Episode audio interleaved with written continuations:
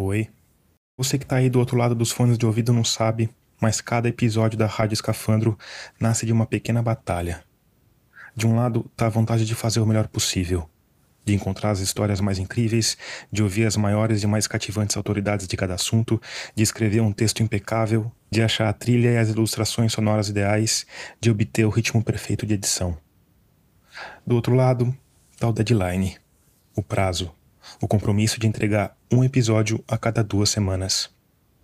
Então, eu trabalho equilibrando as coisas, fazendo o possível dentro do prazo disponível. Só que nas últimas semanas as coisas se desequilibraram aqui. Eu acabei tendo acesso a um material tão incrível que editar no prazo de sempre parecia um desperdício. A solução foi reprisar um episódio e ganhar fôlego para trabalhar com mais calma e, se tudo der certo, conseguir entregar alguns programas especiais. O episódio que eu escolhi é um dos meus favoritos. Foi publicado originalmente em outubro de 2021. Ah, e como fica claro pelo título, é um episódio para maiores. Melhor tirar as crianças da sala. Este podcast é uma produção da Rádio Guarda-Chuva. Jornalismo para quem gosta de ouvir. Os homens são mais perdidos por natureza, né? A gente tá mais ligado em algum. Desculpa, não quero te ofender.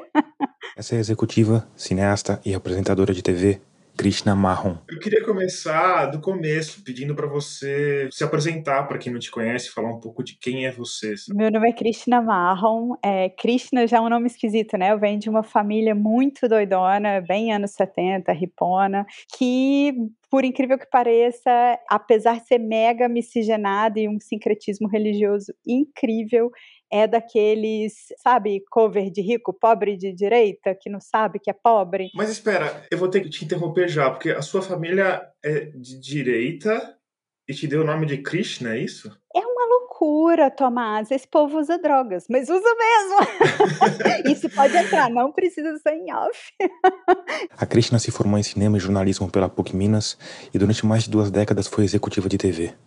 Trabalhou na Discovery, nos Estados Unidos, depois no Abril History, no Brasil. Era uma coisa tão louca, assim, eu fui sendo levada pelo trabalho. Muitas vezes a gente entra num piloto automático, né?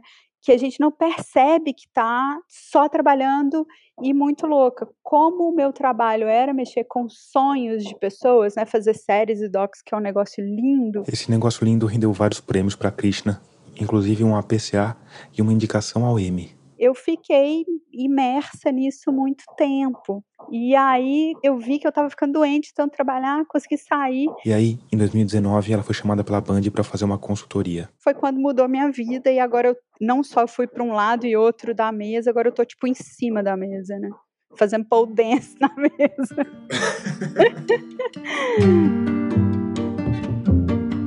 Tudo começou com a tal consultoria, que tinha o objetivo de melhorar o desempenho dos canais pagos. Aquilo que os antigos chamavam de TV a cabo.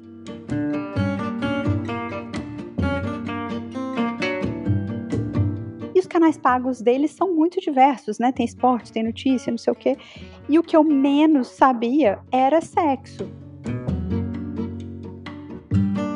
E aí foi o primeiro que eu fui me debruçar para entender, né, o que que acontecia, como entrar mais dinheiro, ter mais audiência. E aí vieram as primeiras ideias. Primeira coisa, eu acho que as marcas são muito quadradas, muito caretas, elas têm medo de se associar a um conteúdo 100% explícito, então a gente poderia ter na grade de programação alguns respiros de conteúdo não explícito que tenham a ver com sexo, mas que não sejam assim tão sujinhos, entre aspas. E para deixar bem claro o que tinha em mente, falei, ah, vou gravar um negócio brincando aqui, contei um caso da minha família. A Cristina me mandou esse piloto. Escuta só. Minha tia-avó ela era casada com meu tio-avô, que era um mala chato pra caralho, irmão da minha avó. E ela maravilhosa, linda, gente boa, tarará. Ele morreu. E aí, poucos anos depois, ela fala assim pra gente, naqueles encontros de família, minha, minha família cheia de mulher, aquela mulherada, só mulherada. Ela fala assim, gente, como vocês nunca me contaram que sexo era maravilhoso. Aí a mulherada da família inteira, tipo, ah, ela nunca tinha tido um orgasmo. Uma e o resultado? eles gostaram tanto que eles falaram: a gente quer. A gente quer, no caso, é a gente quer que você faça. E aí, em julho de 2019, eles criaram um programete chamado Rapidinha, com dicas picantes e divertidas sobre sexo que ia ao ar nos intervalos dos filmes pornô do sexo privê.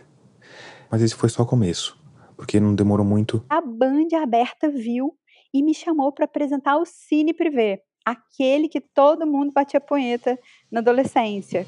From Bangkok to Gibraltar, from New York to Zanzibar, every girl's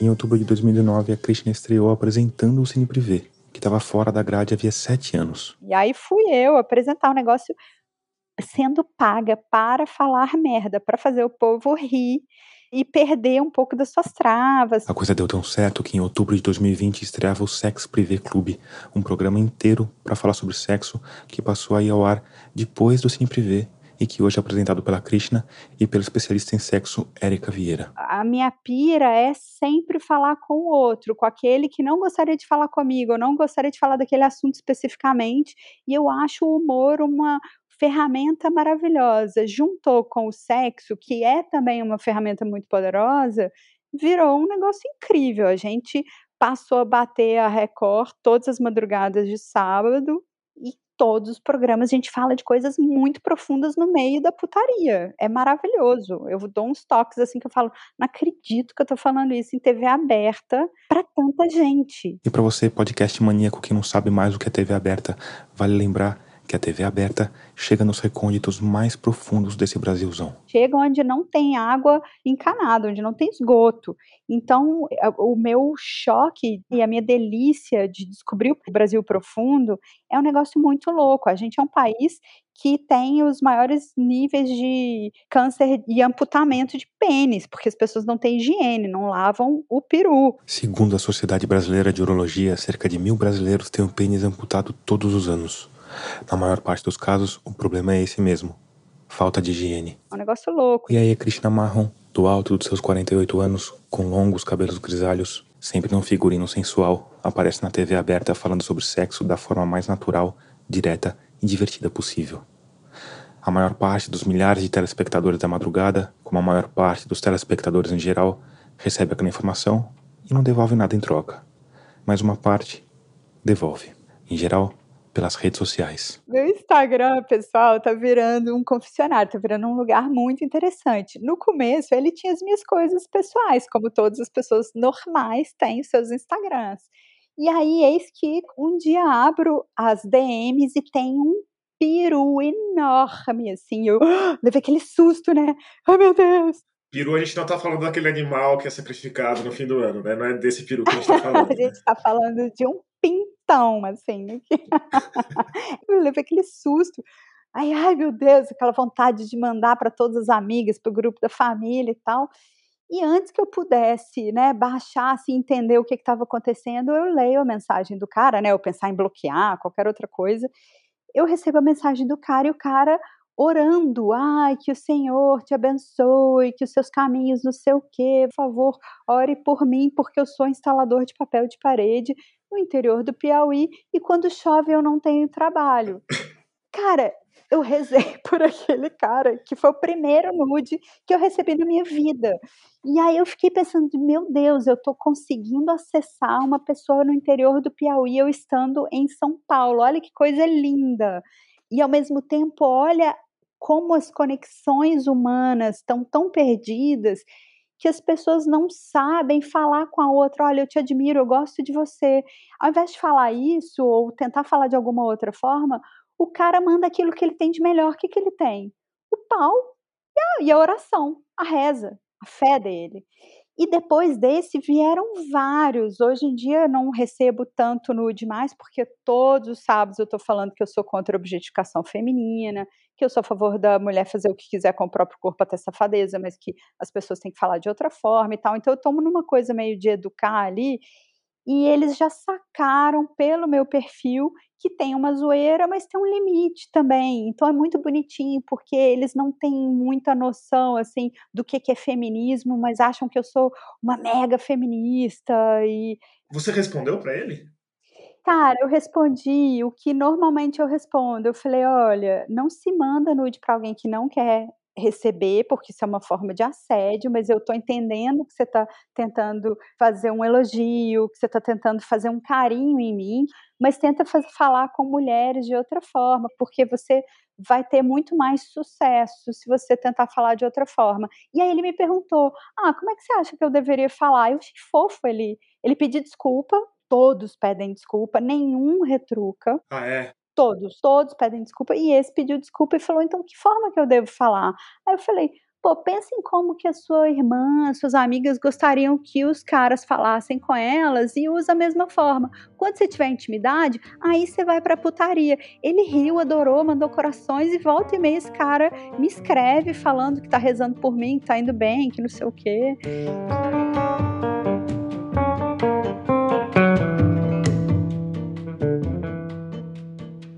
E aí eu fiquei pensando nesse homem. Um homem que olha uma mulher atraente e acha que a conduta lógica é baixar a calça, tirar uma foto da própria genitália e mandar para uma rede social, acompanhada de uma oração.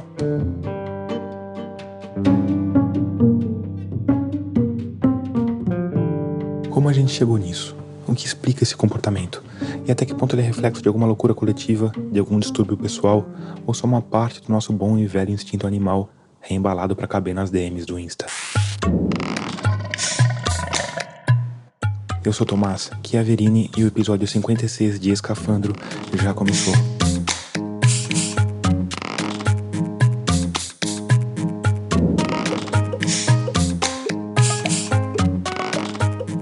Nele, a gente vai finalmente falar sobre o pai de todos os assuntos. A gente vai falar sobre sexo.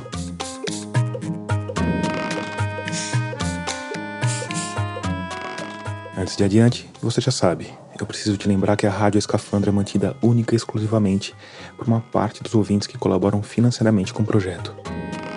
É só por causa deles que novos episódios continuam chegando aos tocadores. E se você gosta do podcast, se ele faz parte da sua rotina, se você quer que ele continue, e mais do que isso, se você quer que ele cresça e melhore, pense na possibilidade de se juntar a esse grupo. Com cinco reais já dá para apoiar e você ganha acesso a uma área com algumas entrevistas completas e tem seu nome registrado na grande galeria de apoiadores que fica no nosso site. Com valores mais altos, tem direito a livros autografados como recompensa. E o caminho para você se tornar um ouvinte financiador é simples. É só ir lá em catarse.me escafandro e escolher o valor com o qual você quer ou pode apoiar o projeto. Se você ficou com alguma dúvida ou quiser apoiar de outra forma, vai lá em radioescafandro.com, clica na aba Apoie, que tem todos os caminhos. E se você já está entre os humanos luminosos que mantêm a Rádio Escafandro no ar, fica aqui o meu muito obrigado.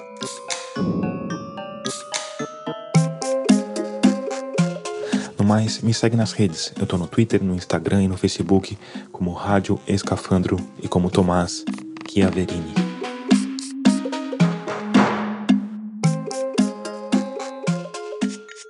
Para entender por que um macho humano resolve tirar a foto do próprio pênis e enviar a uma fêmea humana desconhecida, a gente tem de entender um pouco mais sobre as funções desse pênis.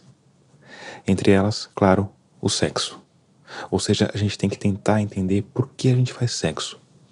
Uma questão que pode parecer simples, mas é deliciosamente complexa.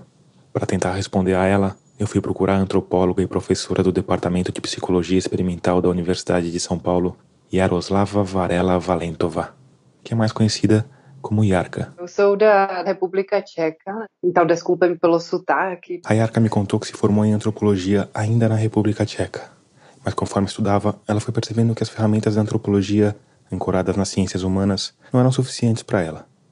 A saída foi começar a fazer matérias na área de biologia e de psicologia, até que ela chegou num campo de estudos chamado etologia, um ramo das ciências fascinante que estuda o comportamento dos animais, incluindo, claro, os humanos.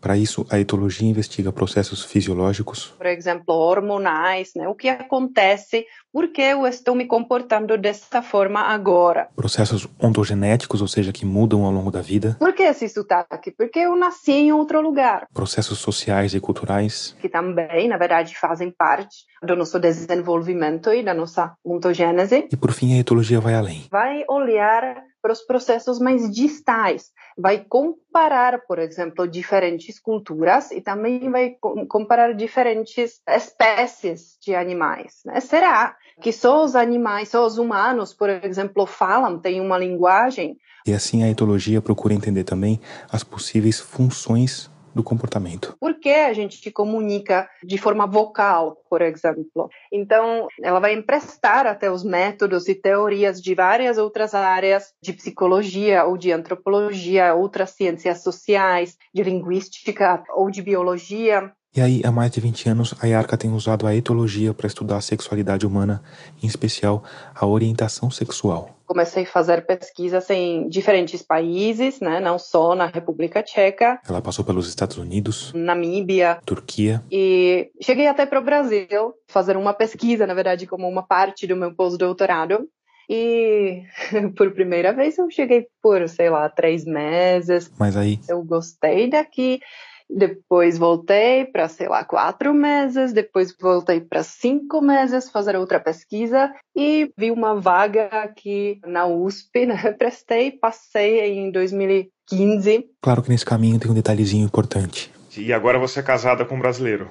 Sim, sim. Já temos duas crianças aqui, semi-brasileiras, então parece que eu vou ficar aqui por algum tempinho. Justo Brasil, tinha tantos lugares. Tem tantos lugares, mas Brasil é maravilhoso. É que a gente não tá com autoestima muito boa ultimamente, né, os brasileiros. Tem, mas vários outros países também não. Os tempos ruins sempre passam e o potencial é, é muito grande. E para mim, como para antropóloga, é maravilhoso. Ah, sim, aí sim. É maravilhoso. Eu tô, eu tô feliz aqui porque tem realmente bastante material para é, ser estudado. Para estudo realmente não falta.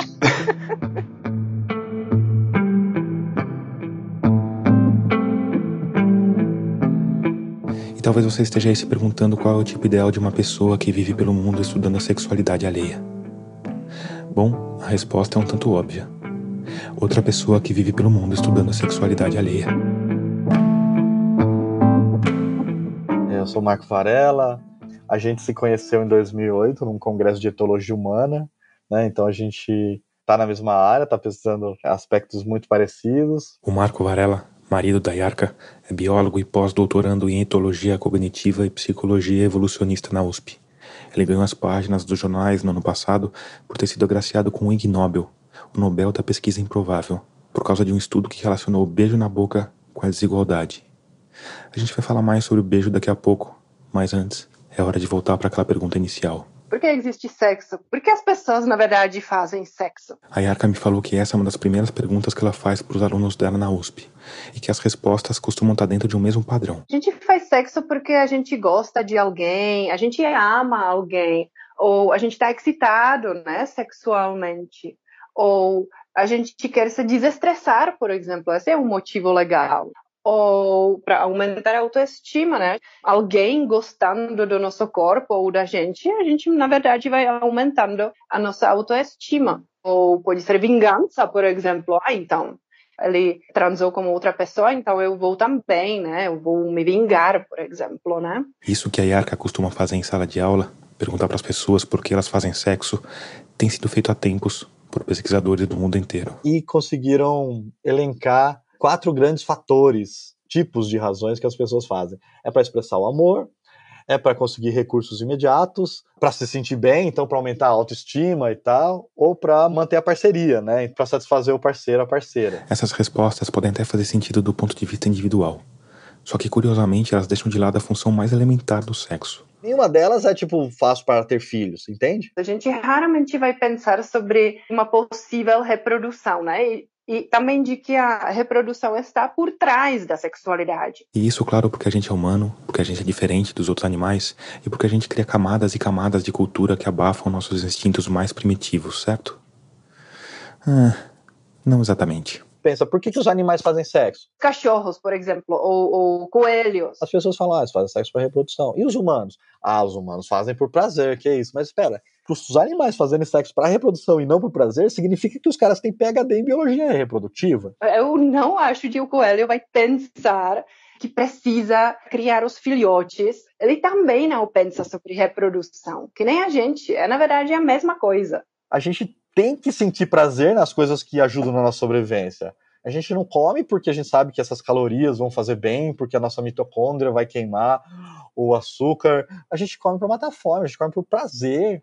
Não só a gente, como o macaco, o cachorro, Exatamente. o periquito, né? Enfim. Todos os outros animais, percebam? Então a gente tem uma tendência humana de achar que só os humanos sentem prazer, e a gente vai olhar a cópula deles, nossa, que cópula rapidinha, hum, né? E daí a gente já fica com o pé atrás, assim se desse prazer, eles ficariam mais tempo. Não necessariamente, eles podem sentir um, um pico de prazer grande e a satisfação no prazer chegar rápido, entendeu? O prazer sexual, por mais que obviamente esteja relacionado com a reprodução, pro indivíduo, ele é sexual, ele não é reprodutivo. Mesmo porque. Existem várias espécies, na verdade, que se reproduzem de forma não sexual, né? Quando você olha uma plantação de banana, por exemplo, em geral você está olhando para uma floresta de clones.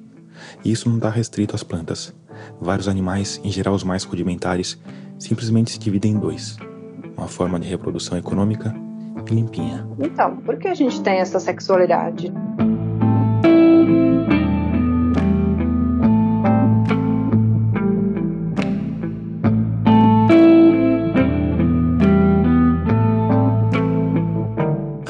Reprodução.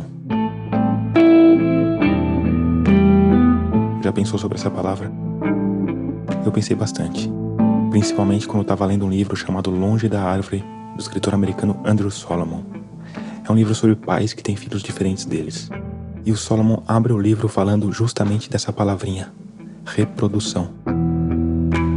Eu pedi para Gabriela Maier, musa litero-jornalística e dona do podcast Põe na Estante, ler esse primeiro parágrafo pra gente. Não existe isso que chamam de reprodução. Quando duas pessoas decidem ter um bebê, elas se envolvem em um ato de produção. E o uso generalizado da palavra reprodução para essa atividade, com a implicação de que duas pessoas estão quase se trançando juntas, é, na melhor das hipóteses, um eufemismo para confortar os futuros pais antes que se metam em algo que não podem controlar. Nas fantasias subconscientes que fazem a concepção parecer tão sedutora, muitas vezes gostaríamos de nos ver a nós mesmos vivendo para sempre, e não alguém com uma personalidade própria. Tendo previsto a marcha para frente de nossos genes egoístas, muitos de nós não estamos preparados para filhos que apresentam necessidades desconhecidas. A paternidade nos joga abruptamente em uma relação permanente com um estranho, e quanto mais alheio o estranho, mais forte a sensação de negatividade. Contamos com a garantia de ver no rosto de nossos filhos que não vamos morrer. Filhos cuja característica definidora aniquila a fantasia da imortalidade são um insulto em particular. Devemos amá-los por si mesmos e não pelo melhor de nós mesmos neles. E isso é muito mais difícil de fazer. Amar nossos próprios filhos é um exercício para a imaginação.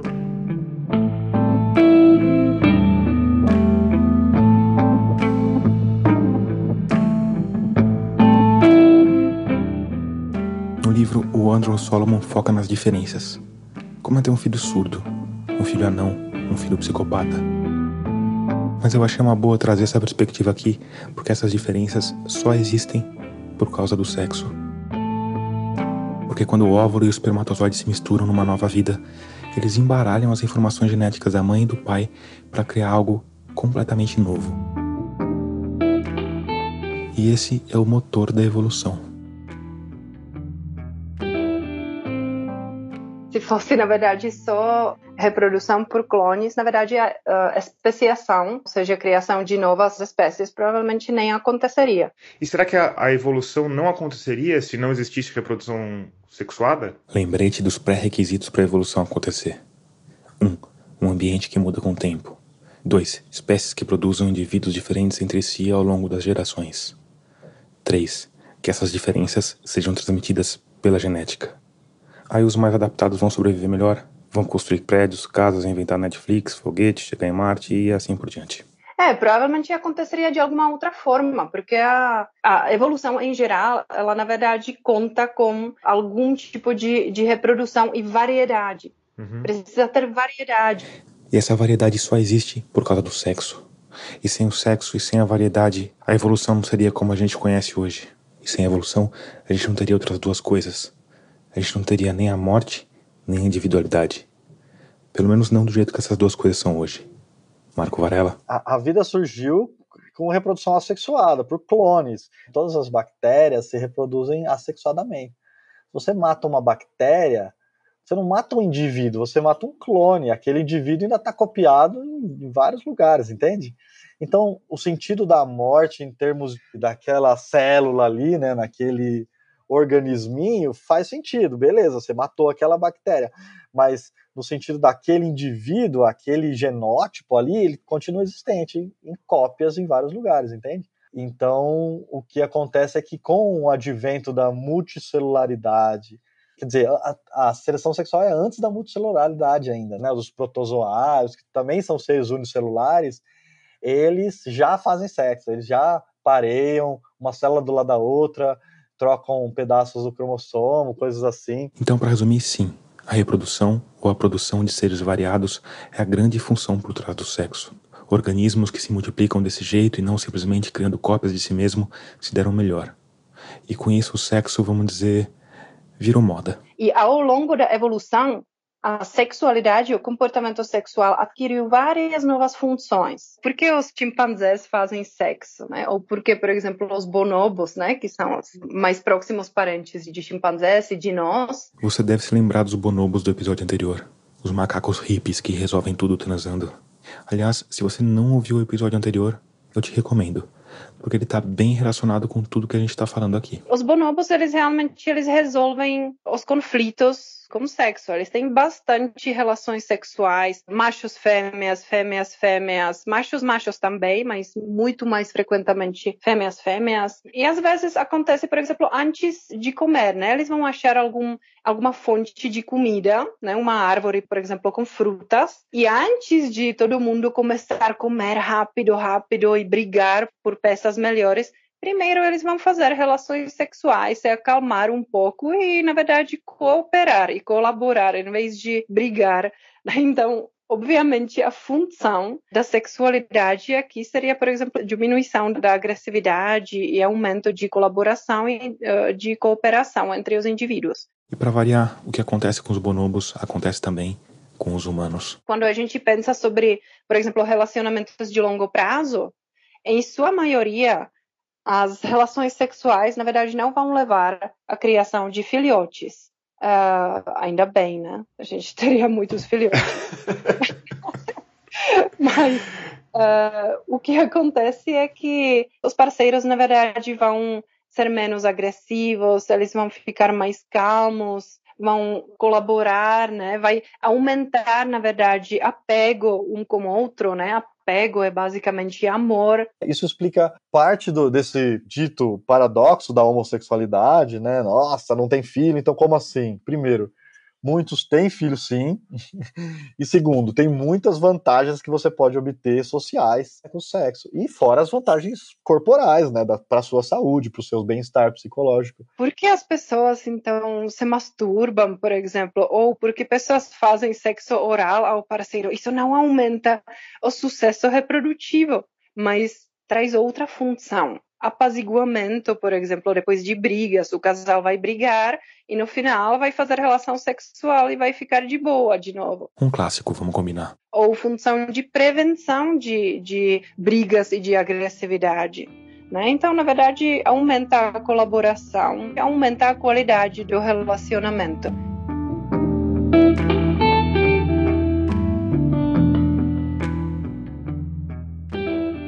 O jeito como os bichos lidam com o sexo varia bastante.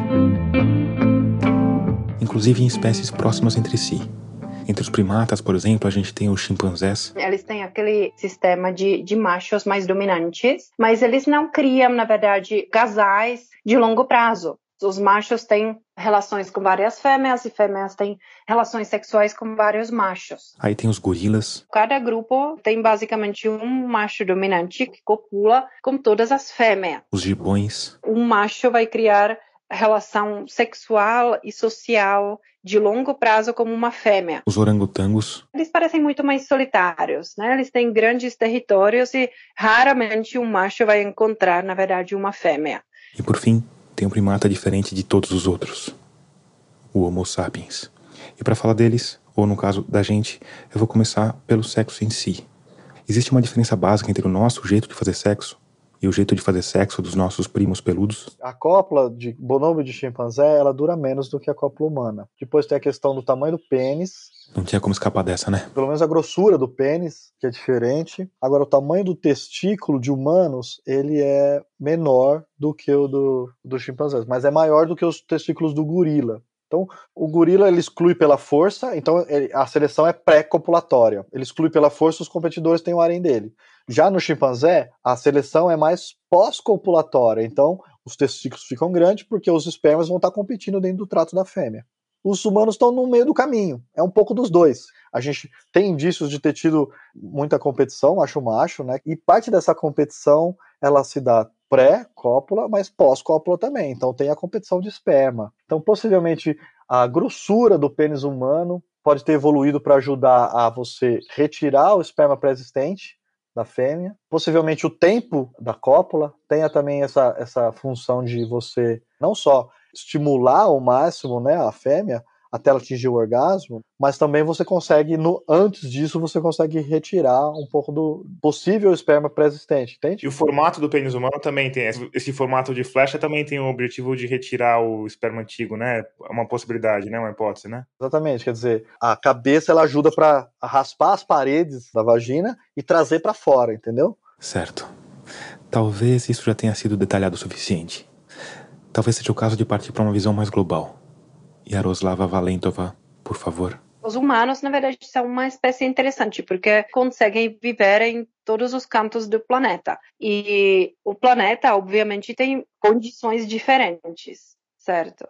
Então, a gente consegue responder às condições onde a gente está vivendo. Nossas estratégias elas são pluralísticas, né? A gente pode ter sistemas poligínicos, né? Ou seja, quando um macho vai uh, vai ter relações com várias fêmeas, né? Ou por exemplo até relacionamentos de longo prazo, né? Vai casar, por exemplo, com várias fêmeas. Temos sistema poli, uh, poliândrico, né? Que seria que uma fêmea vai casar com vários machos. Mas temos também sistema mais promíscuo, sistema mais monogâmico. Esse impacto do entorno na sexualidade humana é especialmente fascinante. A Yarka me contou, por exemplo, que em sociedades mais pobres, com menos recursos materiais, os casais tendem a ser mais monogâmicos, porque logicamente os filhotes dependem mais dos dois pais juntos cuidando deles. Já nas culturas mais ricas, as pessoas tendem a ser mais promíscuas.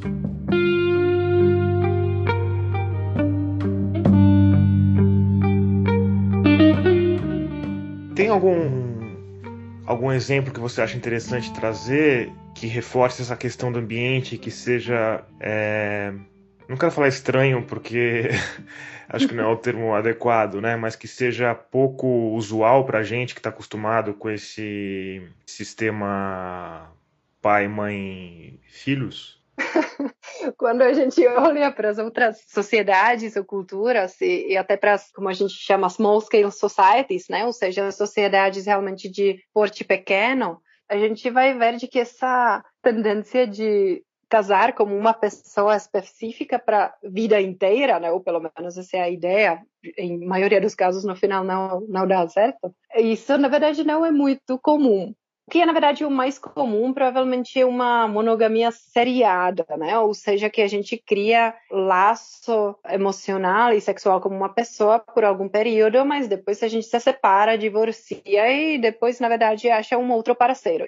Mas tem várias outras possibilidades, como, por exemplo, em algumas partes da Ásia, Tibete, essas partes mais mais difíceis para viver, como por exemplo nas montanhas, né, com muito frio, escassas de recursos. Aí acontecem sociedades onde frequentemente uma mulher vai ter vários maridos. pode parecer maravilhoso. Ah, então ela tem vários maridos, que legal, né? Que ótimo. Uh, eles vão ajudar com tudo, eles vão ser os melhores amigos e, e vai ser maravilhoso. É, no final não é tão maravilhoso, né? Várias pesquisas, na verdade, mostram que os maridos brigam muito entre si. Às vezes, na verdade, eles resolvem esse tipo de relacionamentos de uma forma muito engraçada. Eles trabalham, por exemplo, longe, né? Tipo, muito longe. Por exemplo, meio ano eles vão trabalhar em algum lugar e depois eles vão voltar para casa. E quando um dos homens volta para casa, daí o outro vai embora. E assim eles se repousar basicamente para não ficar muito muito tempo junto, né? Então, então tem essas tem esses sistemas interessantes. A Yaka me contou de um grupo de antropólogos que chegou numa ilha na Nova Guiné. Diz que eles chegaram para uma criança e perguntaram: "Quem são seus pais?" E a pessoa falou: Ah, esse aqui é meu pai, esse é minha mãe. Aí caminha um pouco pela comunidade, fala com um, fala com outro, e de repente aquela mesma criança veio com outra informação que pareceu completamente disparatada. Ah, mas esse aqui também é minha mãe, esse também é meu pai. E aí os antropólogos falaram: calma, calma, mas você tem um pai só e uma mãe só, né? E eles falaram: não, todas essas, na verdade, mulheres aqui são minhas mães e todos esses são os meus pais, né? Basicamente da mesma idade, né? Entre os índios brasileiros também, não é, acho que não é tão radical assim, mas, mas é muito, tem muito essa ideia de que as crianças são criadas pelaquela comunidade ali, né? Você vê a dinâmica de como funciona ali, a criança fica ali, vai para um colo de um, vai para o colo de outro, né? Exatamente. Na verdade, quem cuida principalmente, provavelmente são os pais biológicos, mas na verdade eles realmente compartilham o cuidado dos filhotes. Não existe aquela coisa de neolocalidade, ou seja, de que uma mulher e o homem iriam criar um casal mudar para outro lugar completamente novo, por isso neolocalidade, né? É, porque ecologicamente é muito louco, né? Você pensar que o cara casa, aí faz uma, uma outra casa para ele, tem um, hoje em dia a gente já tem o um carro, né? Aí todo um gasto energético ali para aquela mini célula ali, né? É, é exatamente isso. Mas uh, originalmente parece que realmente a convivência foi muito mais junto. Os avós, a, a, as tias, tias, todo mundo na verdade vivia pertinho junto e cuidava realmente dos filhotes. Por isso, às vezes, a gente também se sente sobrecarregado, né, com o cuidado dos nossos próprios filhotes, porque de repente não temos ajuda, na verdade, de ninguém, porque a gente está muito longe, né? Aí depende da Peppa Pig, da Netflix. Exatamente. Peppa Pig e da Netflix em geral, né? Agora, agora sei lá, é, é, estranho, né, a gente olhar a nossa cultura, de, de alguma forma, tá falando mais alto do que a genética. Por que, que a gente escolheu esse sistema, assim, sabe? Sim, essa é, essa é uma, uh, também uma boa... É, é estranho, claro, a gente é muito estranho. Você sabe que eu sou jornalista há 20 anos, né? E sempre que alguém fala que essa é uma boa pergunta, em geral, porque a pergunta não tem resposta. Não, é exatamente isso, porque não tem resposta. Porque a gente cria o, o ambiente que a gente cria? Isso é tipo uma das maiores perguntas né, para as ciências sociais e outras.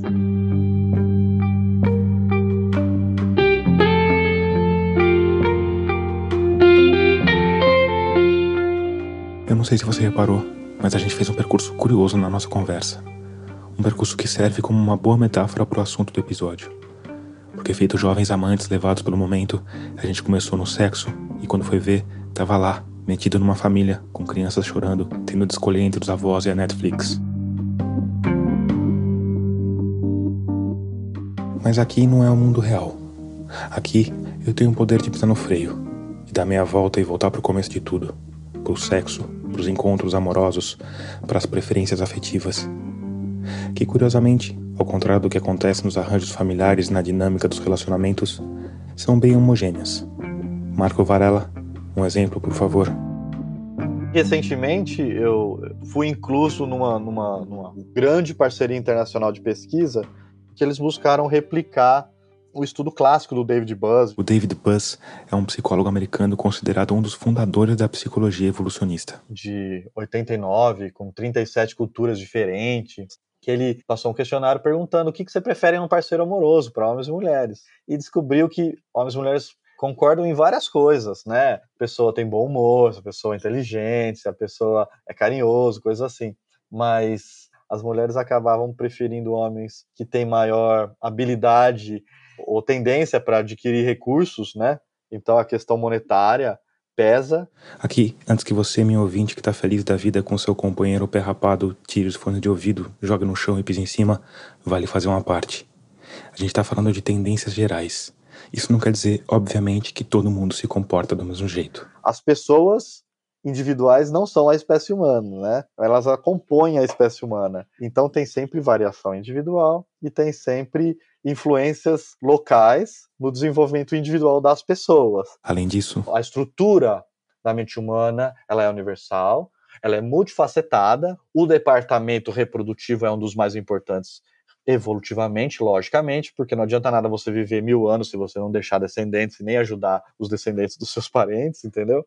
Então, a mente de acasalamento, né, o mating mind, é todas as faculdades mentais que a gente usa para achar parceiros e para lidar com os relacionamentos. Esse é um dos aspectos mais importantes e ele é também é multifacetado. Ressalvas feitas. A gente fez essa nova coleta, que agora tem 45 culturas diferentes, e a gente encontrou exatamente os mesmos resultados que o David Buzz encontrou 30 anos atrás.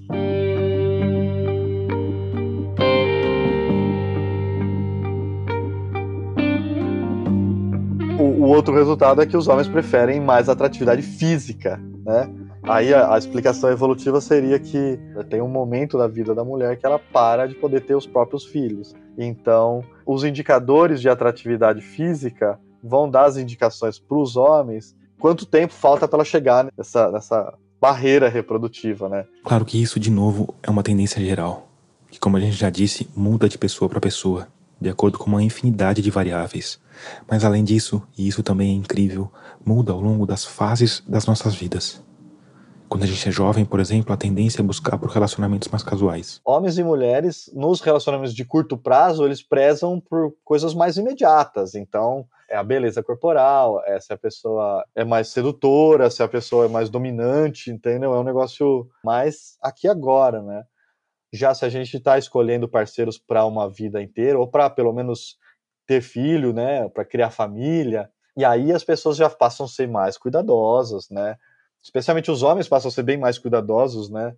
As mulheres são bem cuidadosas na escolha de ambos os casos, né? Porque ela tem todo o custo, né, da gestação, né? Você me fala isso, eu fico pensando no mecanismo mental do indivíduo, sabe? Uhum, uhum. Porque por trás do, do, sexo tem essa coisa meio difusa também, que é o desejo, né? Uhum. E, e, tem um componente instintivo gigantesco. Uhum. Nesse caso que você está me falando, tem uma hora da vida que a pessoa muda o canal, ou tem uma hora que a razão fala mais do que o instinto? Não é uma chavinha que a gente liga e desliga, né? Ou é?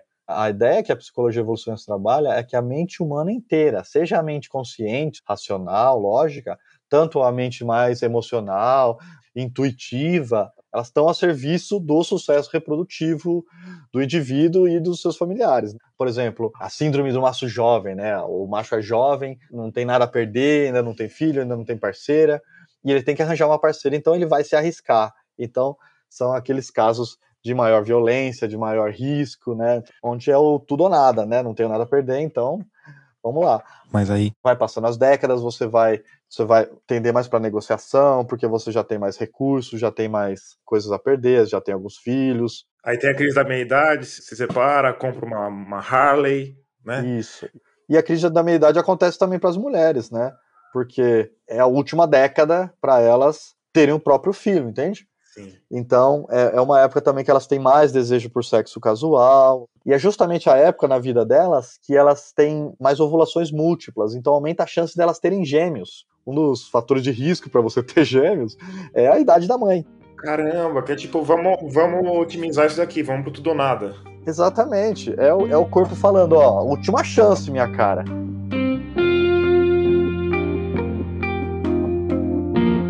É num nível ontogenético, num nível de décadas, então tem todas as fases da vida que a gente vai tendo esse ajuste, né, de qual desses critérios vão estar tá mais funcionando.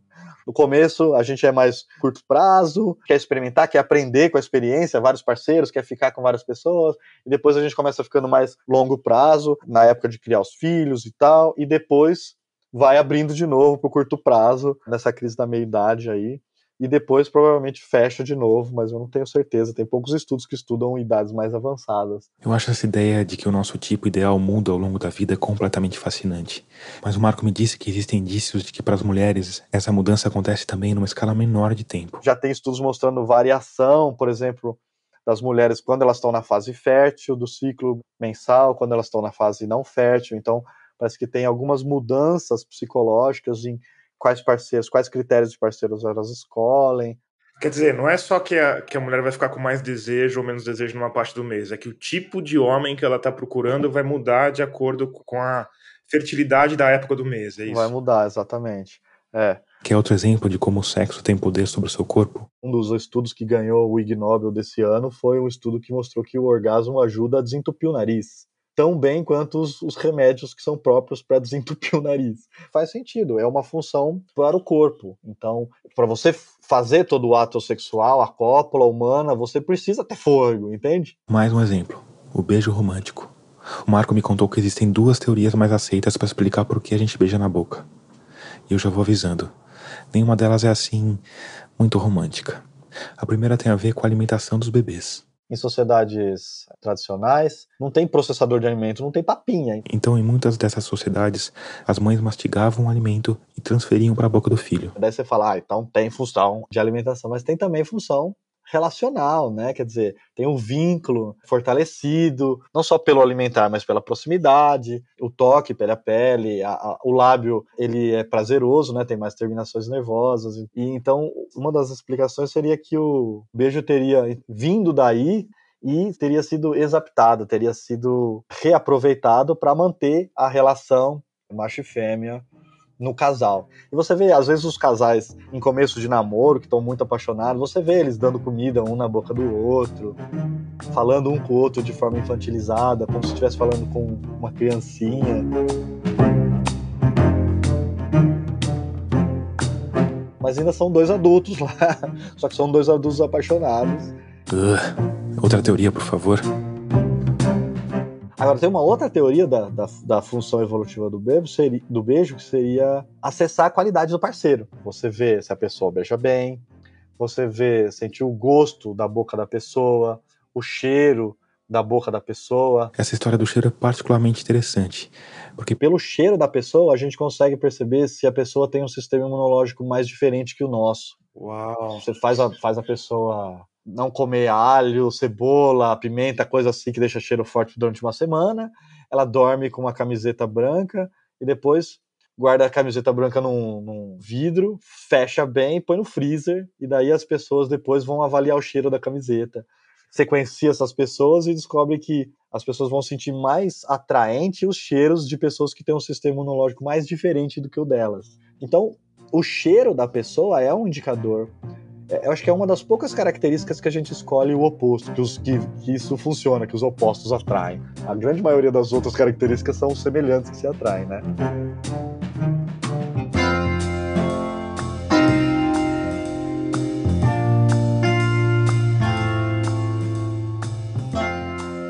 Então, daí tinha essas duas teorias. O que, que a gente fez? A gente passou um questionário para diferentes culturas e eu fui responsável pela amostra brasileira.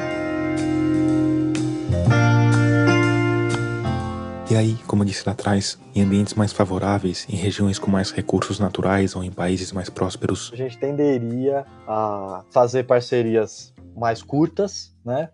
E valorizar a variedade de parceiros. Aí, nesse estudo de que o Marco participou, eles cruzaram várias informações sobre as práticas beijoqueiras com o índice de Gini, que serve para medir a desigualdade social dos países. Então, isso deu para a gente uma indicação que talvez a função mais importante do beijo tenha sido realmente essa de manter os parceiros. Em sociedades muito desiguais, onde as pessoas dependem mais das outras para vencer o dia a dia, elas tendem a beijar mais para manter os laços amorosos firmes.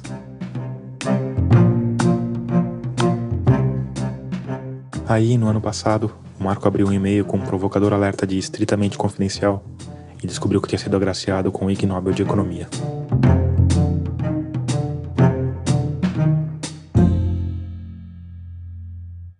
Então, depois de todo esse passeio etológico, eu voltei à pergunta inicial. O que se passa com um homem que, diante de um vídeo de uma mulher atraente, baixa as calças, fotografa o próprio pênis e manda para ela junto com uma oração? é uma característica típica para os exibicionistas. Né? O exibicionista não quer mostrar o próprio corpo na frente da parceira, por exemplo, né? ou pessoa conhecida, mas exatamente na frente de uma pessoa desconhecida, que é meio estranho, mas parece ser bastante frequente na população, especialmente masculina. Os homens exibicionistas, agora especificamente, eles na verdade sentem prazer sexual desse tipo de comportamento. E o que faz parte da parafilia é de que, na verdade, não conseguem sentir prazer sexual de outras atividades sexuais. Ou seja, eles precisam dessa atividade específica para uh, se satisfazer sexualmente.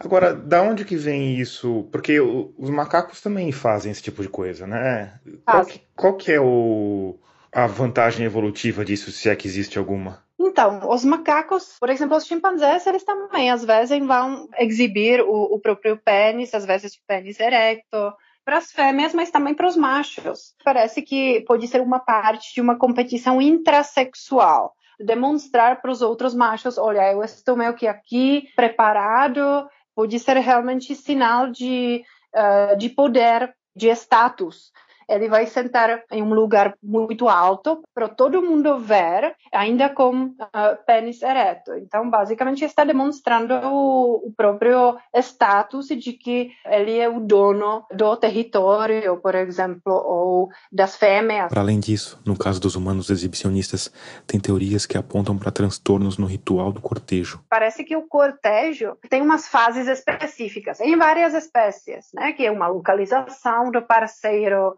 depois é uma interação pré-tátil, né, antes de tocar o parceiro, depois seria uma interação tátil e depois seria a copulação, né, ou seja, a relação sexual. E parece que essa, essas fases existem exatamente nessa ordem mas às vezes simplesmente dá errado. Segundo essas teorias, os exibicionistas estão presos na fase pré-tátil. Eles não tocam geralmente ninguém, mas eles estão se exibindo na frente de pessoas desconhecidas. Então, basicamente, eles pulam a localização, né? Ele tanto faz para eles qual parceiro, precisa ser só anônimo e desconhecido e nunca vão, ou geralmente eles não vão prosseguir para as outras fases do, do cortejo.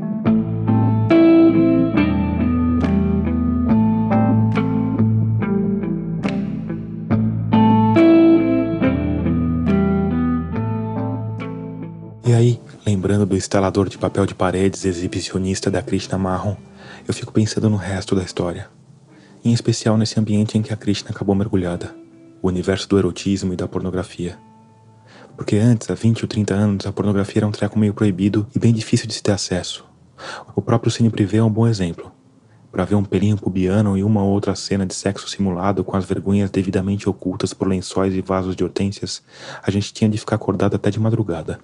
Já hoje, com a internet, quando se fala em pornografia, é possível ver qualquer coisa. Qualquer coisa mesmo. Em qualquer horário do dia ou da noite. E tem muita gente fazendo exatamente isso. Tem estudos mostrando que a pornografia é responsável por 30% do tráfego na rede mundial de computadores.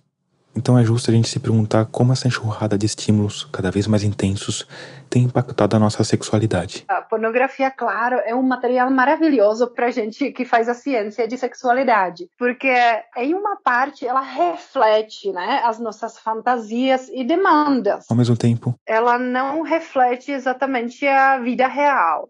Ela exagera, ela mostra os pênises enormes, as formas de corpos muito incomuns, né? Muito diferentes. Mostra, na verdade, até as atividades e posições sexuais que, na verdade, não são geralmente preferidos. Um pouquinho desconfortável, né? Sim, sim, exatamente. Mas essa tendência de exagerar também não é nada novo. Existe uma, uma teoria, na verdade, de superestímulos. E, na verdade, chegou a ser estudada em outras espécies, em aves, por exemplo. Porque as aves normalmente cuidam melhor dos ovos maiores do que dos ovos menores o que é evolutivamente lógico porque os ovos maiores têm mais chance de sobrevivência. Mas aí. Chegou um pesquisador malvado e incluiu nessa ninhada um ovo de plástico enorme. Resultado: o pássaro, coitado, ele rejeitou completamente os próprios ovinhos e cuidou só desse ovo enorme de plástico.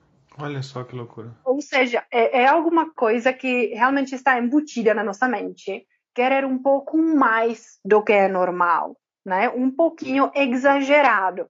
E a pornografia, na verdade, ela é um perfeito exemplo de exagerar algumas formas corporais, atividades sexuais, né? Mostrando alguma coisa que, na verdade, as pessoas nem querem realizar e fazer na própria vida, né? Mas é interessante assistir e ela leva, na verdade, a uma excitação super rápida. Por isso que as pessoas procuram esse tipo, esse tipo de material. E por isso a gente também procura de banana muito grande, por, por isso a gente procura um hambúrguer enorme, por isso a gente gosta de prédios grandes, porque a gente gosta de exagerar. E você acha que essa nossa, que a gente quer tudo exagerado, tem a ver com um passado de carestia, né? Porque até a, o advento da agricultura, justamente, né? A gente as coisas eram um pouco mais difíceis de se conseguir, né? Você acha que tem a ver com isso? É, pode ser. Ou você acha que eu estou simplificando muito? Sempre, né? Jornalista gosta de simplificar e cientista gosta de complicar. É assim que funciona. Exatamente. Essa é a nossa relação complicada. Assim... Eu quero resposta. Eu não tenho!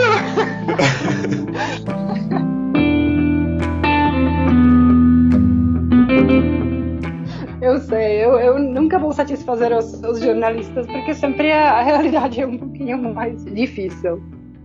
Isso é mentira, claro. Eu cheguei a altos níveis de satisfação com essa conversa. Porque a Yarka e o Marco podem não ter todas as respostas, mas eles têm muitas. Olha só. Várias pesquisas, na verdade, mostram que a pornografia ela pode ter os dois lados. Ela pode, uh, basicamente, diminuir a infidelidade, porque as pessoas, na verdade, ficam satisfeitas com esse contato impessoal, né, com a pornografia, e não precisam, na verdade, fazer relações sexuais com outras pessoas fora do relacionamento. Por outro lado, as pessoas também, primeiro, podem viciar sem assistir todo dia, sei lá, várias vezes pornografia, a pessoa não conseguiria simplesmente se acalmar e fazer o trabalho, por exemplo. E às vezes não, não consegue nem assim, não consegue sair da frente da tela. E por fim, vale dizer que mesmo as pessoas que não se viciam podem sofrer efeitos negativos. A pessoa que vai assistir, na verdade, a pornografia, como as atrizes e os atores muito atraentes fisicamente, de repente o parceiro ou a parceira não vai parecer tão atraente, né? Porque porque não custa repetir. Aqui num show tem iluminação, tem enquadramento, tem edição, tem maquiagem, tem silicone, tem todo mundo transando de barriga vazia e tem infalíveis ereções químicas mantidas à base de Viagra e de Cialis. Isso pode se refletir também na, no relacionamento como parceiro, porque não vão simplesmente gostar do próprio corpo, não vão querer uh, por exemplo, interagir com o corpo do outro porque não se sentem bem, né? simplesmente têm a autoestima reduzida por causa desses estímulos.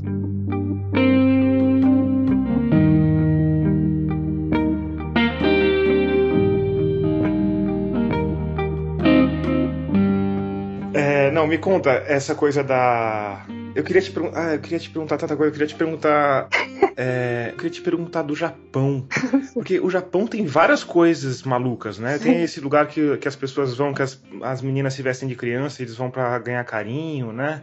O que, que tá acontecendo com o Japão? o Japão é muito engraçado. Aqui a Yarka tá falando com conhecimento de causa. Ela foi pro Japão. Aliás, ela contou que uma das maiores frustrações foi não ter conseguido visitar um tipo de estabelecimento, vamos dizer, sui generis? Eu quis muito entrar em um bar, que foi o Bunny Bar, que é um bar específico para as pessoas que se vestem como, como coelhos. Coelhos? Coelhos, exatamente. É muito conhecido até, né, no Japão, essa, essa cultura de bunny bar. Bunny significa coelho em inglês. Então eu quis muito entrar e ver e participar e simplesmente ver o que, que se faz, na verdade, dentro. Mas eu não podia entrar, porque não era japonesa, entendeu? Então eu nunca consegui entrar. Essa dificuldade em ter acesso ao objeto da pesquisa não aconteceu só no Japão. Em Praga, minha cidade, onde eu conhecia todos os gay bares, né? Porque eu fazia pesquisas em vários gay bares e eu amava, né? Esse ambiente de, de bares para os homossexuais. E eu quis muito também entrar em uma específica que foi BDSM. BDSM é a sigla para bondage que é a prática de amarrar os parceiros sexuais, dominação e submissão, e sadomasoquismo. Eu quis muito, porque eu estava vendo os homens mais masculinos do mundo, né? Aqueles machos, realmente, né? Aqueles, os mais bonitos, né? Eu ficava sempre muito surpresa e com muita raiva também, né? Porque eu percebia onde, então, os homens bonitos estão, né? Nos gay bares. eu quis muito entrar nesse... E, de novo, eu não podia, porque eu era mulher. Eu, os meus colegas me falavam até, ah, para ciência, você tem que fazer então alguma cirurgia, alguma coisa para você conseguir entrar, né? Eu falei, ah, eu não consigo, né? eu não posso entrar. Mas enfim, Japão. Eles têm simplesmente essa tendência de gostar realmente de uns traços subadultos. E, de novo, parece que não é completamente novo. Né? Pelo que eu saiba, durante o, o período medieval, o corpo masculino foi bastante admirado no Japão, mas foi corpo masculino jovenzinho, tipo 11, 12 anos. Até uh, quando você, por exemplo, procura a um, pornografia japonesa especificamente, as uh, mulheres japonesas, elas vão fazer a voz durante a atividade sexual que parece um choro de bebê o que às vezes até pode parecer meio estranho, né? E para a gente talvez nem atraente, mas provavelmente para a população local é alguma coisa extremamente uh, atraente e interessante. E de novo pode ser aquela coisa que a gente discutiu, né? o exagero. A gente gosta de, de traços mais jovens, a pessoa ainda está jovem, saudável, cheia de energia, fértil. E essa nossa sociedade, ela também exagera bastante esses traços mais jovens. As mulheres, de repente, elas vão chegar aos 40 anos e vão começar a fazer as cirurgias plásticas para parar esse processo de envelhecimento. E no Japão pode ser mais exagerado ainda. Agora tem uma tendência entre os japoneses. Aqui vale fazer mais uma parte. Eu prometo que é o último é que o Japão é uma ilha, e como costuma acontecer com as ilhas, ele tem uma cultura bem própria, que nesse caso é milenar. E que por mais que esse comportamento, que é de uma parte da população, possa parecer estranho, ela é estranho pra gente, que mora do outro lado do mundo. Tem uma tendência entre os japoneses, que eu acho que é bem surpreendente também, que é essa coisa de não fazer sexo, né? Sim, também. Os jovens fazendo cada vez menos sexo. Uma pesquisa feita pelo governo japonês em 2017 mostrou que a taxa de jovens adultos virgens vem crescendo no país e que na faixa dos 18 aos 34 anos, 42% dos homens e 44% das mulheres nunca tiveram uma relação sexual. Mas parece que essa tendência de assexualidade ela está aumentando. As pessoas, na verdade, finalmente estão se descobri descobrindo um pouco sexualmente. E algumas pessoas simplesmente se descobrem como assexuais, o que não é problema nenhum, né, no final. Ao mesmo tempo, talvez a orientação sexual, ou assexual nesse caso, seja só uma parte desse fenômeno. Evolutivamente, faz sentido o ato sexual ter o seu prazer específico, porque na maioria das vezes ele está ligado a um, um, ato sexual real. Então, imagina, por exemplo, nessa, nesses robôs sexuais, né, as bonecas, que antes era boneca inflável, agora já são robôs, tem uma textura de corpo, as proporções e tal, quer dizer, muito mais realistas. Isso vai cooptar todas essas funções. Então, a pessoa vai se sentir satisfeita né? Então não vai buscar parceiros reais, porque a, a pornografia já basta, ou o robô sexual já basta. Ainda com o robô sexual, o que vai acontecer é que a pessoa vai se apegar emocionalmente com esse robô, né? Então todas essas funções sociais do sexo também vão ocorrer ali, mas vai ser tipo no vácuo. O Geoffrey Miller tem uma expressão para isso que é equivalente a, a, você pôr adoçante no café, né? Geoffrey Miller é outro psicólogo evolucionista americano. Seria a caloria vazia, ele chama de fitness vazio. Você faz tudo que precisaria para você deixar descendente, a sua mente está lá, crente que você está fazendo tudo direitinho, está te incentivando você continuar fazendo, mas na verdade é um adoçante, né? É um... Não é exatamente igual, mas. Não, tá principalmente o adoçante. Eu nunca experimentei robôs sexuais, mas o adoçante tenho que dizer que. Interessante que ele aponta isso como uma das possíveis razões pelas quais a gente nunca vai encontrar vidas extraterrestres. Porque se a sociedade, qualquer sociedade se desenvolver a ponto de ter essas tecnologias que a gente já tem, né, de realidade virtual, de pornografia, de coisas, faz muito mais sentido a gente ficar imerso na nossa superestimulação individual aqui do que despender energia e tempo, gerações e gerações para ir para um outro planeta, sabe? Tipo assim. então ele. Quer dizer, a gente vai parar de transar entre a gente também e, e talvez. Não necessariamente, mas sim, vai diminuir bastante, né? É, não sei. Acho que ainda vai levar um tempo para essa matrix erótica substituir o sexo numa proporção significativa.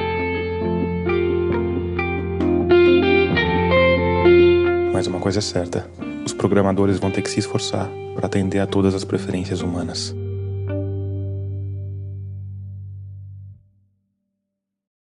Eu criei. A cineasta e apresentadora de TV Krishna Marron de volta. Junto com outras pessoas, uma série que chamou O Infiltrado, que eu criei para o History. Foi com essa série, aliás, que a Krishna acabou indicada ao Emmy. Enfim, esse, esse formato é muito interessante, que era a pessoa ir viver a experiência e a gente ir entendendo a experiência daquela pessoa, sabendo os filtros daquela pessoa, as travas, os medos, enfim, né, até onde ela pode ir ou não, os limites.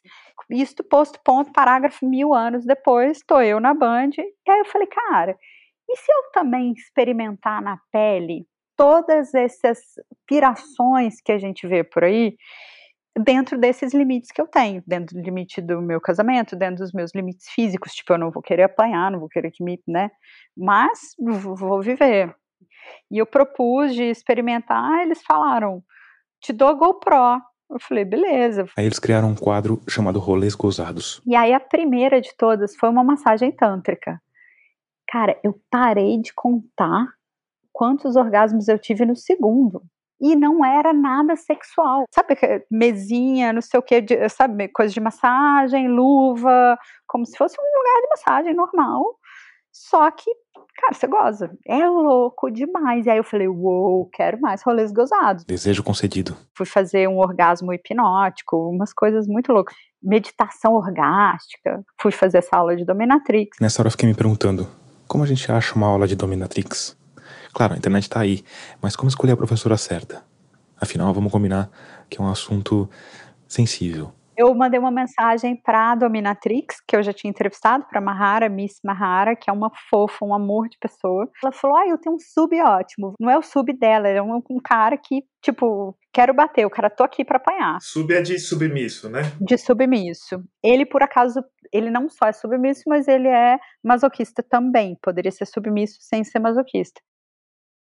E aí? Pandemia, não sei o que, viemos, fizemos uma gravação aqui em casa. O marido da Krishna se trancou no escritório. Não quero nem ver. Pandemia, não vou ficar perto de pessoas. Eu falei, cara, mas olha que incrível essa experiência. Não, não quero nem ver, tem reunião, adeus. Se trancou lá no, no escritório dele. E assim, na hora marcada, a Krishna abriu a porta do apartamento para uma dominatrix devidamente acompanhada de seu submisso. Eles chegaram normais, normais, entre aspas, né? Não assustaram meus porteiros. Entraram, abriram uma mala aqui no meio da sala, sala, né, varanda aberta, então todos os cuidados, né, por causa da pandemia. Ele trocou de roupa ali num cantinho assim. Ele não foi, nem entrou no lavabo, porque era tanta apetrecho, tanta coisa para tirar da mala dele para ele colocar, né? A roupa, uma máscara, luva, não sei o que, sapato, tudo diferente. Então era uma mala de coisas, né? E ela também. Então eles se montaram inteiros, viraram assim praticamente super-heróis aqui dentro, da, dentro de casa. Sabe? É... Pulp Fiction, assim, Zed's dead, baby. Zed's dead, baby. Zed's dead. Era tipo, uou, assim, roupa toda de couro. E ela também, e eu tinha uma roupa que o Sex Privé tinha feito uma zoeira comigo uma vez, que era uma roupa de mulher gato. Era a única coisa meio látex que eu tinha, era essa roupa de mulher gato. Coloquei, eles acharam o máximo fez sucesso, inclusive, diga-se de passagem. E aí me mostraram como é que é pegar um chicote, manusear um chicote. E baixou em mim, né? Baixa, igualzinho baixa pombogira de vez em quando, baixou a dominatrix e eu desci o bambu. A dominatrix já falou, cara, você nasceu para isso. Nenhuma das aulas que eu fiz alguém pegou tão bem. E eu perguntava no comecinho, eu perguntei para ele, tá tudo bem? Você tá feliz? Você tá gostando? E o cara falava, sim, senhora. Obrigado, senhora. E eu falava, mas eu posso mais? Por favor, senhora. E aí eu, tipo, ah, sabe, sai um monstro de dentro de mim. Amei. E vocês não transaram, foi só a pancadaria. Não, imagina, só pancadaria. Eu, eu passei a mão nele, eu fiquei com muita dó de como a bunda dele ficou depois, então eu fiz uns carinhos nele, assim, né, do tipo, acolhi ele depois, porque eu me senti muito mal. Eu vou te mandar uma foto da bunda do sujeito depois, porque é surreal o negócio, sério. Você vai ficar de cara que euzinha, Krishna, boazinha, fofinha, desci o cacete no cara. E aí, depois que você se Hum. bateu nele durante. Durante Quanto um tempo que tempo, durou essa viu? sessão? Ah, sei lá, uma meia hora, mais talvez. E ele gostou, tipo, ele ficou realmente feliz. Realmente. E aí, depois. Depois eles saíram daqui juntos, Troca de roupa. voltaram para suas roupinhas normais. E o seu marido, enquanto isso, você lá na pancadaria, o seu marido lá fazendo o conference call do trabalho, é isso? Ó, terminou tudo. É, a hora que ele saiu do escritório, o povo já tinha ido embora. E aí ele olhou a roupa assim e falou: Ah, tá bonita. Ponto. Tipo, that's it. Não há nada. Aí suei, né? Suei de tanto bater no cara, tomei banho, voltei pro pijama. Como é que é a interação com ele como pessoa, assim, sabe? Quando você. Não, aí ele me escreveu depois pelo Instagram para agradecer e me mandar essa foto que eu te mandei. Tipo, olha que lindo, não sei o quê, que que você, o resultado do seu trabalho. Obrigado, senhora e tal. Aí eu falei, ai, que fofo, porque ele realmente era fofo, ele era uma gracinha de pessoa. Ele, olha, quando você quiser, me liga, eu vou. Se você quiser que eu seja sua mesinha no programa para você apoiar o pé, eu vou ser sua mesinha humana e não sei o quê. E é muito doido que aí o programa foi ao ar, choveu mensagem no meu Instagram de gente falando: me bate, por favor, chuta meu saco, Sério? faz não sei o que, me domina. Se você quiser que eu vá para ir cozinhar para você lavar seu chão, não sei o que, não sei o que. Eu falei, caralho. E aí eu abro essas mensagens e eu mostro pro meu marido, né? Eu falo, Zi, olha isso aqui, que legal. Aí ele, meu Deus, ele só fica tipo. e eu achando sempre o máximo. Eu me divirto, eu falo, uau, olha que incrível que é o desejo e o prazer das pessoas estar em tantos lugares diferentes que a gente não pode imaginar. E eu fico descobrindo isso o dia inteiro. Minha- A minha pira agora é descobrir as coisas das pessoas, porque é muito interessante. É muito mais divertido, inclusive, do que ficar deu audiência, não deu audiência, entregou a fita, deu o programa. Então é muito legal essa vida nova que eu tô.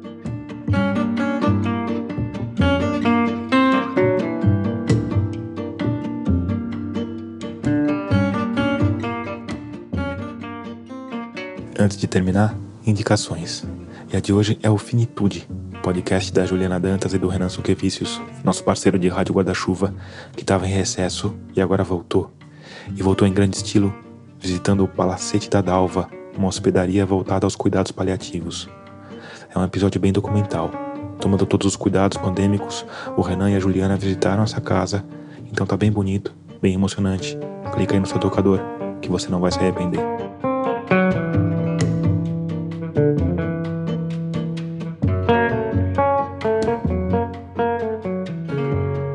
Aqui o episódio 56 de Escafandro. A nossa trilha sonora tema é do Paulo Gama. A mixagem de som do Vitor Coroa. O design das nossas capas da Cláudia Furnari. Trilhas incidentais da Blue Dots. Eu sou Tomás Chiaverini e concebi, produzi, roteirizei, editei e sonorizei esse episódio. Se você gostou dele, ajuda a espalhar a palavra de Escafandro e compartilha aí nas suas redes. Ah, e se você fizer isso, me marca para eu poder te agradecer. Obrigado por escutar e até o próximo mergulho.